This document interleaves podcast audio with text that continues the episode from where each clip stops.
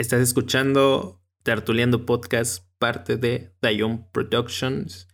Y pues sean bienvenidos nuevamente a este post episodio. ¿Cómo estás, Daniel? ¿Cómo te la pasaste?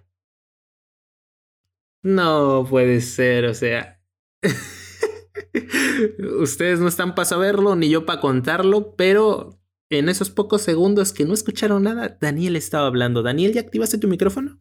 Ya lo activé. Amigos, Ok. ¿cómo están? Muy bien. es que, es que, es que tenemos que ponerlos en contexto. ¿eh? E- Este dispositivo aquí que tenemos, pues tiene un, un botoncito de muteo que yo todavía no domino al 100%, entonces pues se me va. Se me va, empiezo a hablar y pues no está grabando.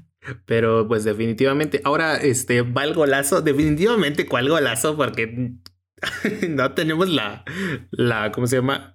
La métrica de los seguidores que buscarían esto, pero HyperX Solocast, definitivamente, si gustas patrocinarnos un cupón, un sticker, yo qué sé, porque sus micrófonos definitivamente están muy chingones, o sea, me, me sorprende la calidad.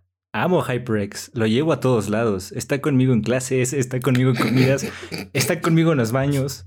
HyperX es la onda, amigos. Y ahí está, un comercial completamente gratuito de HyperX, por si lo quieres utilizar. Aquí estamos nosotros. Entonces, Jonathan, si me lo permites, pues vámonos eh, a escuchar este capítulo, ¿no? Que fue grabado de la mano de los micrófonos HyperX y que pueden encontrar en Amazon o en sus tiendas favoritas.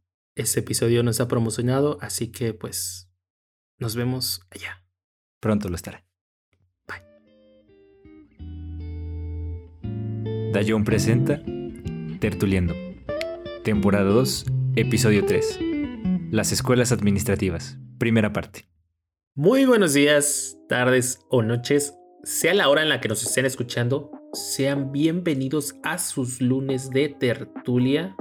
¿Cómo estás, Daniel? ¿Algo que quieras decir? Pues muy bien, primero que nada, con mucho frío. Eh, En el momento en que estamos grabando esto son los inviernos. Ay, sí. Y bueno, aquí en la Ciudad de México hace demasiado frío. No sé cómo está en Oaxaca, oye. Igual en Oaxaca se está sintiendo el frío y pues ustedes, este, no sé cómo va la frase, pero no están para contarlo, algo así decía.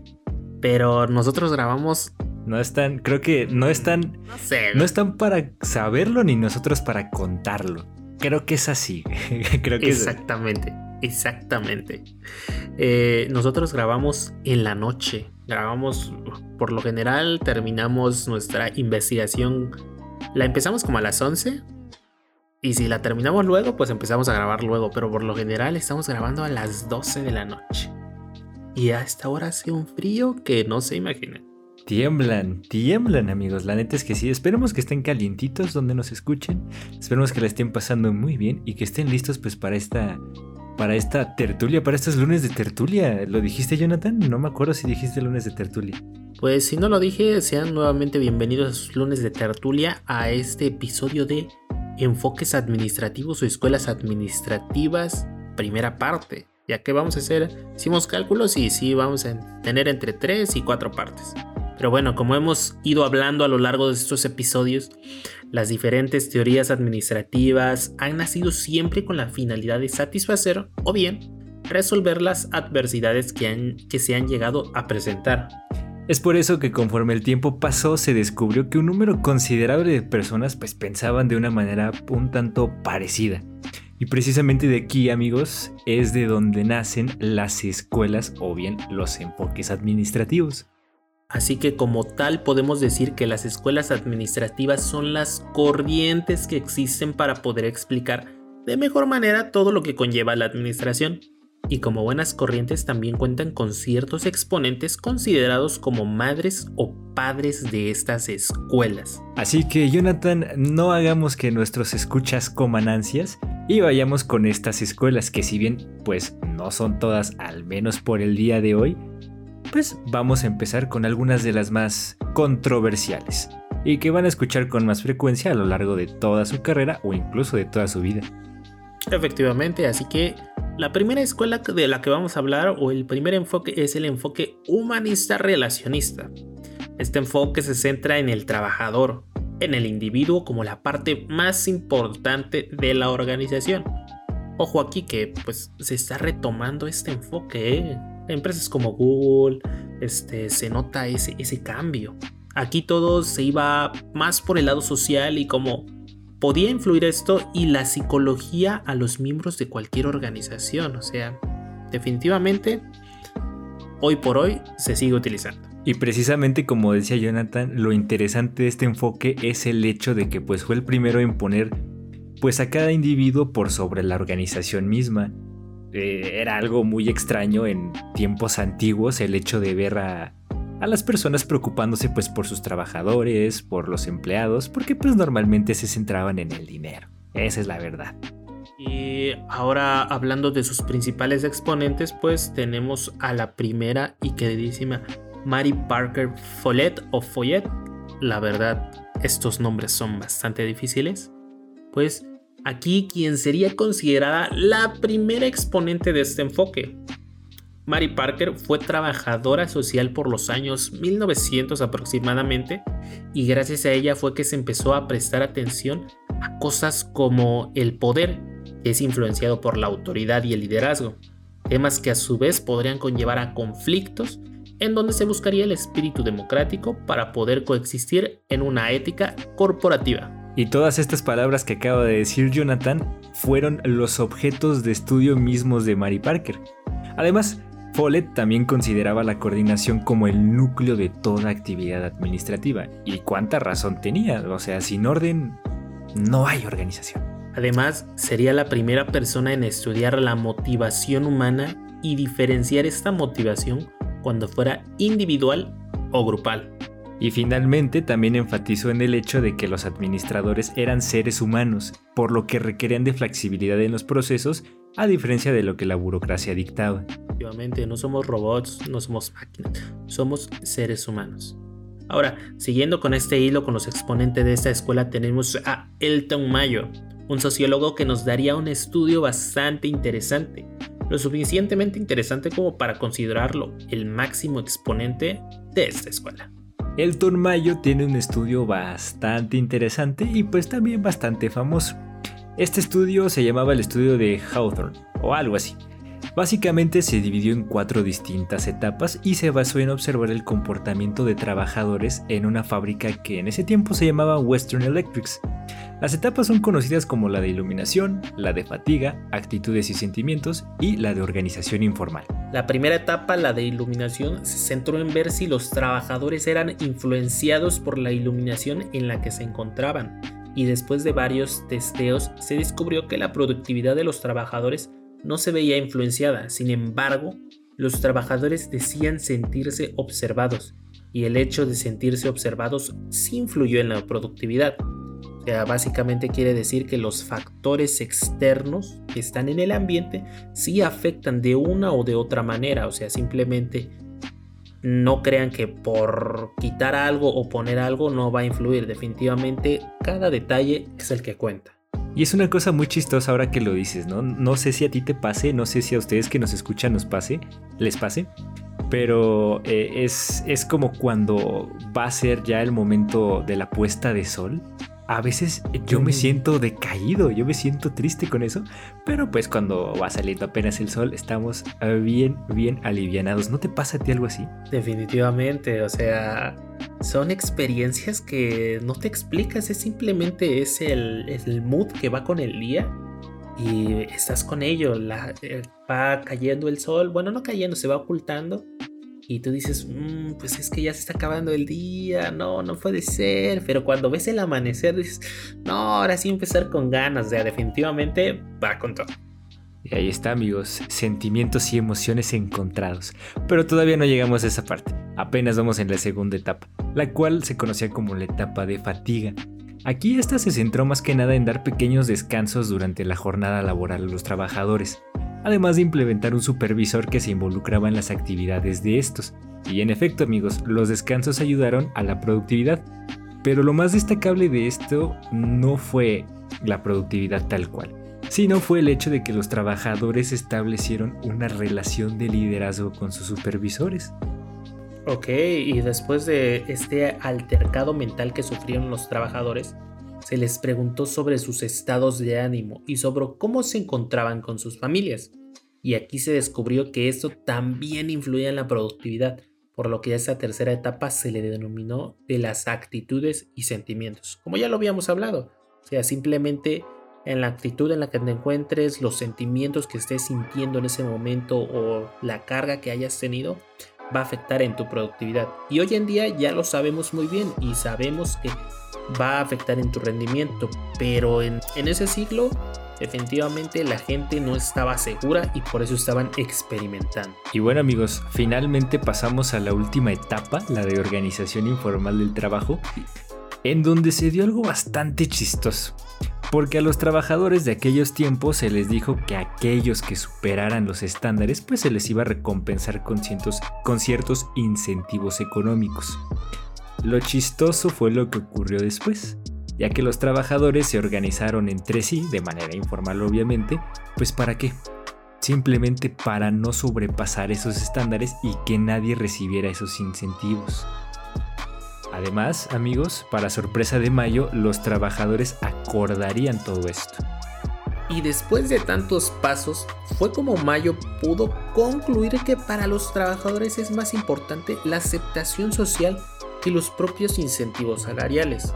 Aquí nos podemos encontrar que el nivel de operación es resultado de la integración social, así como que el comportamiento del individuo se apoya en el grupo, es decir, manifiesta un comportamiento social. Además también podemos concluir que las recompensas y sanciones sociales son todavía más importantes que las económicas y que las empresas pues pasaron a ser vistas como una organización social compuesta pues por grupos informales amigos, por seres humanos a fin de cuentas. Exactamente, finalmente el contenido y naturaleza del trabajo tienen una enorme influencia sobre la moral del trabajador la faceta emocional juega un papel importantísimo en los estudios de la organización. Y es, es, chistoso esto también porque lo podemos ver en la vida diaria. No sé a cuántos de ustedes les ha pasado que pues estamos en las escuelas y tal vez alguien hace algo malo, pero pues es tu amigo, cosas así, entonces no lo quieres delatar con los profesores porque sientes toda esa presión. Bueno, pues precisamente esto fue lo que Mayo encontró pues a nivel un poquito más grande. Efectivamente, o sea, todo esto que ya conocemos y que hemos vivido de cierta manera, pues eh, el Mayo lo encontró en las organizaciones y ahí se dio cuenta cómo debía esto, cómo influía esto y cómo pudo hacerle para mejorar esto. Definitivamente algo increíble. Y pues mis queridos tertulies, esto no termina aquí, porque para finalizar con esta escuela pasamos ahora con dos individuos más. El primero de ellos, Kurt Lewin, fue un autor renombrado de esta corriente. ¿Por qué? Porque estudió la dinámica de grupos, de los estilos de liderazgo y la teoría de la resistencia al cambio. Es decir, es un puente en la historia del pensamiento administrativo entre la escuela de las relaciones humanas y la estructuralista, con su visión de Gestalt, es un personaje, probablemente hablemos de él más adelante. Esta persona propuso que la persona debe analizar sus pensamientos y acciones en un contexto grupal y no individual, y así resolver muchas dudas de su entorno. Además, con esto descubriría que los grupos tienen ciertos componentes como seguidores, líderes o el consenso además también de identificar que los liderazgos podían ser o bien democráticos o autocráticos. Ya lo hablábamos en el episodio anterior, podía haber dictaduras o podía haber gobiernos libres y soberanos. Aunque lo más interesante de todo esto fue que concluyó que los grupos eran resistentes al cambio. ¿Por qué será? Finalmente, un personaje bastante importante de esta escuela es Skinner, quien descubriría que también existe el adiestramiento con base en el premio y el castigo, un tanto extremista si lo vemos de un punto, pero esto lo llevaría a ser llamado el padre del conductismo. Interesante, ¿no creen? Efectivamente, amigos. Y con esto terminaríamos la primera escuela del enfoque humanista. Ahora vámonos a algo un poquito pues más estructuralista, yéndonos precisamente a esta escuela, la estructuralista y los antecedentes de esta corriente se encuentran en la aplicación de la propia sociología, por eso fue importante ver la escuela anterior. Las escuelas científicas y humanistas habían considerado a la empresa como una, entidad autosostenible, donde todas las situaciones buenas o malas se daban dentro de la misma y se resolvían por mandato interno. Sin surgió un nuevo concepto de teoría de la burocracia. ¿Por quién? Pues nada más que por Max Weber, desarrollada dentro del estudio del pensamiento administrativo hacia la década de 1940, en función de diferentes factores, entre ellos que estaba la fragilidad de la teoría clásica y de la teoría de las relaciones humanas. Ojo aquí que la teoría clásica la veremos en el siguiente episodio, así como las necesidades de un modelo de organización racional. Su aportación más importante de este enfoque fue reconocer que la organización está influida por las organizaciones informales que existen en su ambiente. Estudió a las organizaciones a través de sus factores internos como autoridad, poder y comunicación, además de considerar al conflicto como un proceso social válido. De aquí surgieron los conceptos de cultura organizacional, valores, costumbres en las organizaciones, que son cosas que hasta el día de hoy seguimos viendo muy, muy común. Efectivamente, o sea, si nos ponemos a pensar en retrospectiva, todo lo que hemos estado viendo poco a poco se está aplicando en las organizaciones y como administradores o como futuros administradores lo van a ver, se van a dar cuenta que la cultura organizacional es un punto bastante importante para que afectan el desempeño de las personas.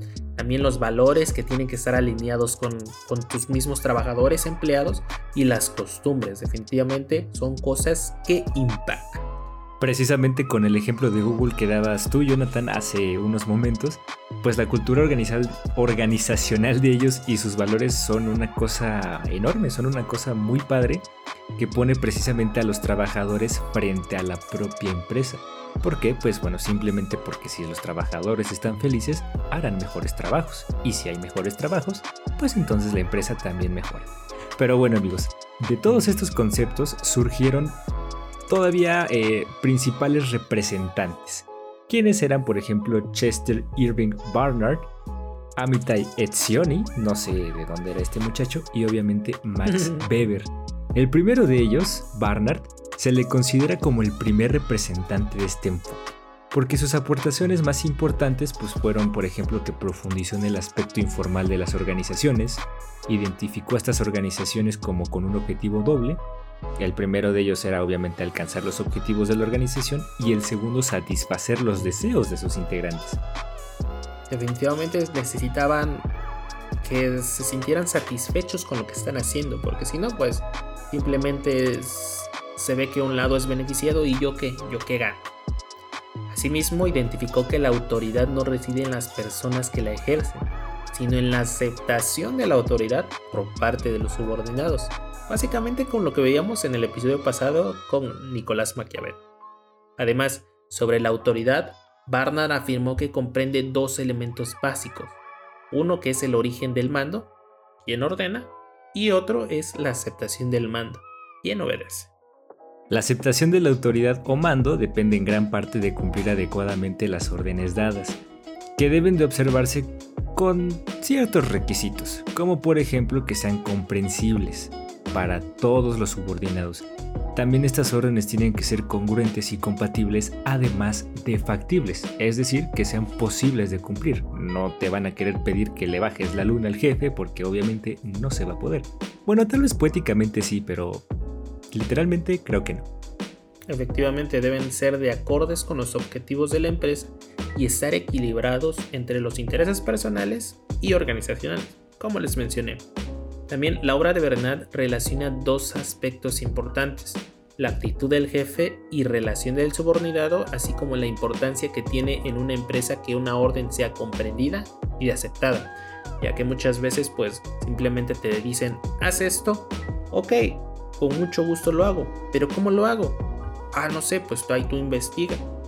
Mm, ay, pues se quedan con ciertas dudas y simplemente pues ahí afecta definitivamente aunque muchos no lo crean, es un factor bastante importante.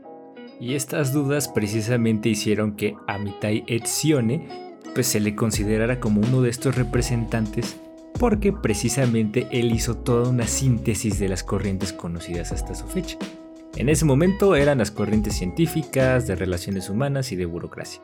Con todo esto y con los aspectos que él consideró como válidos, creó el estructuralismo formalmente Las organizaciones tienen las siguientes características según Etzioni. La división del trabajo, del poder y de la responsabilidad. La presencia de uno o más centros de poder que controlan los esfuerzos concentrados de la organización y los dirigen hacia sus fines. Y la sustitución del personal. Es decir, que las personas que no respondan a los objetivos de la organización, pues tienden a ser reemplazados. Efectivamente es decir, no es ahí el concepto de ponte la camiseta, es simplemente que si tus valores, tu, el, clima, las costumbres que tenga la organización, si no están enfocadas, definitivamente no te vas a sentir a gusto. Y en algún momento, pues la gente se va a dar cuenta, tus supervisores, tus jefes se van a dar cuenta y van a decir, ok, muchacho, no estás funcionando tan bien, así que pues, um, mi loco, dele para afuera. Exactamente, entonces es como este concepto de ponte la camiseta o te corro. No, o sea, más, más, que algo, más que algo que motive, es algo que te dice, ¿sabes qué, mi loco? No lo vas a hacer si no es a mi modo.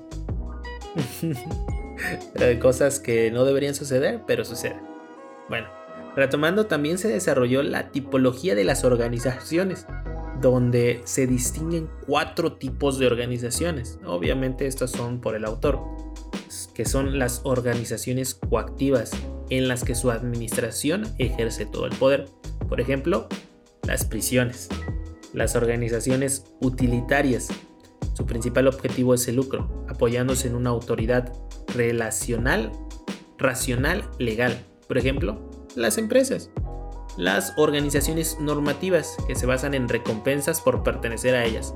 Los miembros están por convicción. Por supuesto que le suena esta, son las iglesias. Y finalmente las organizaciones mixtas, que son una combinación de todas las anteriores. ¿Las escuelas dónde entrarán, oye? ¿En organizaciones mixtas o en organizaciones coactivas? Yo creo que cuando estás en secundaria, cuando estás en primaria, definitivamente es coactiva. ¿Por qué? Porque tanto los prisioneros como los estudiantes en ese tiempo utilizan un uniforme. Tienen un horario para ir a comer, para ir a jugar y un horario para estar estudiando o estar encerrados. O sea, definitivamente es coactiva. Ya cuando va cambiando, ya pues este ya se convierten en pues un tipo mixto, ¿no? Cuando descubres que ya no hay recreo en tu tira de materias es cuando realmente sientes el verdadero terror. Ah, definitivamente. Y eh, algo curioso es que yo me enteré que no había recreo hasta universidad. o sea. bueno, yo no lo dije por ti. Yo no lo dije por ti. No, no, no, no, no, pero yo, este, es algo muy chistoso porque yo creía que todos en la Ciudad de México en prepa tenían recreo todavía. Porque yo sí lo tuve, o sea, yo sí tuve mi recreo, creo que tenía dos recreos.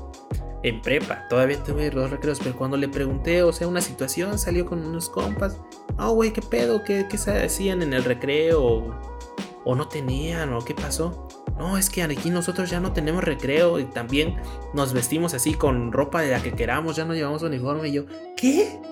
Yo toda mi prepa llevé uniforme y tuve recreo, o sea, se me hacía algo bastante interesante. O sea, una, un enfoque diferente. Pues ahí está, amigos. Ahí está. ¿Qué, más puedo decir? Extraño el recreo. Y parece ser que Jonathan lo vivió todavía más que yo. Pero bueno, en fin. Hablando de todo esto amigos, tenemos que pasar también a nuestro último exponente de la escuela estructuralista, o del enfoque, el cual es Max Weber. Cerramos con broche de oro. Pues esta persona consideró a la burocracia como el modelo administrativo ideal. ¿Por qué? Porque consideraba la organización como una máquina. Y sus principales aportaciones pues fueron eh, con respecto a este pensamiento, ya que Weber creó la, la sociología de la burocracia además de que estudia aspectos de esta, de la democracia, de la autoridad y del comportamiento. Asimismo, su modelo se basa en tres tipos de sociedad. La sociedad tradicional, la sociedad carismática y la sociedad legal, cada una con un estilo de autoridad bastante específico. Asimismo, distinguió la diferencia entre autoridad, poder y persuasión. Describió la burocracia ideal con los siguientes elementos. La división del trabajo, la estructura, que es la jerarquía de autoridad, el control a través de normas y reglas e impersonalidad, la meritocracia. Ahora, hablando de estos conceptos, la división del trabajo definitivamente son de los conceptos más importantes debido a que mientras más específico sea un puesto, se van a evitar la duplicidad de funciones y este, pues se van a tener ciertos tiempos y movimientos de cuánto dura cada actividad y se pueden sacar distintos este, números para calcular pues la producción, la capacidad y todo ese tipo de cuestiones que al final si se presenta en un reporte con números, se pueden tomar decisiones más acertadas. La, ah, si hablamos de la estructura, la jerarquía de autoridad, pues a ver quiénes son tus subordinados si es que tienes y a quiénes les vas a responder si es que tienes jefes. Obviamente, pues por lo general no creo que llegues a una organización y definitivamente, ok, vas a ser CEO o vas a ser director. No. O sea, tienes que empezar por lo general de abajo y hacia arriba. Finalmente ahora si pasamos al control, pues las, las normas y reglas de, pues como todo, tiene que haber un control. Tienes que regirte por lo que hay ahí, la ley. Y finalmente la impersonalidad que es la meritocracia, que si mal no recuerdo la meritocracia es, dependiendo de tus méritos vas creciendo, si es, si mal no me equivoco. Que si nos metemos en temas filosóficos y todo eso, nos podemos decir que el capitalismo aquí en la sociedad actual, la meritocracia, pues es un concepto muy, muy utópico. No, no sé si estoy utilizando bien la palabra, pero pues no existe básicamente. ¿Por qué? Porque si yo me esfuerzo, si yo salgo adelante, pues el índice de movilidad social es muy bajo, definitivamente es muy poco creíble que por meritocracia yo salga adelante si es que mi situación mm, pues no me favorece definitivamente. ¿O tú qué piensas, Daniel? Sí, es como lo que estábamos viendo el capítulo pasado con esta, esta persona que escribía, el filósofo que escribió el libro de Utopía, ¿no? O sea, es, es, básicamente eso. Realmente el pensar que con todos estos eh, conceptos, si los llevamos de la mejor manera, vamos a poder lograr algo, muy probablemente sí logremos algo, pero lamentablemente en la situación en la que vivimos tal vez no sea lo que nosotros estamos buscando. Digo, a veces suena feo, pero es la realidad, amigos míos. Exacto, el querido Tomás Moro pues vivía, quería una utopía, pero pues no se pudo. Y la sociedad no, no, no lo va a permitir. Pero bueno, pues esto este, sería todo el final de esta escuela. Terminamos la escuela estructuralista o enfoque estructuralista. Así que, Daniel. Claro, pues eh, quédense, quédense con el concepto de división del trabajo, amigos míos. Bueno, mis queridos tertulies, quédense con ese concepto porque no deben de confundirlo con la especialización. Así que si tú que nos estás escuchando en este momento quieres saber qué es la especialización, pues quédate para el siguiente capítulo en donde seguiremos abordando más escuelas administrativas pues, y donde podrás también saber el significado de especialización y quién lo dijo. No digo más porque si no quemo el siguiente capítulo. No, no lo quemas, pero déjame darles una pequeña probada sobre las escuelas que vienen en el siguiente episodio, que es nuestra querida escuela científica y la escuela clásica o enfoque clásico. Definitivamente un capítulo que van a disfrutar para aquellos estudiosos que gusten empaparse. Los vemos en el siguiente episodio. Adiós. Chao.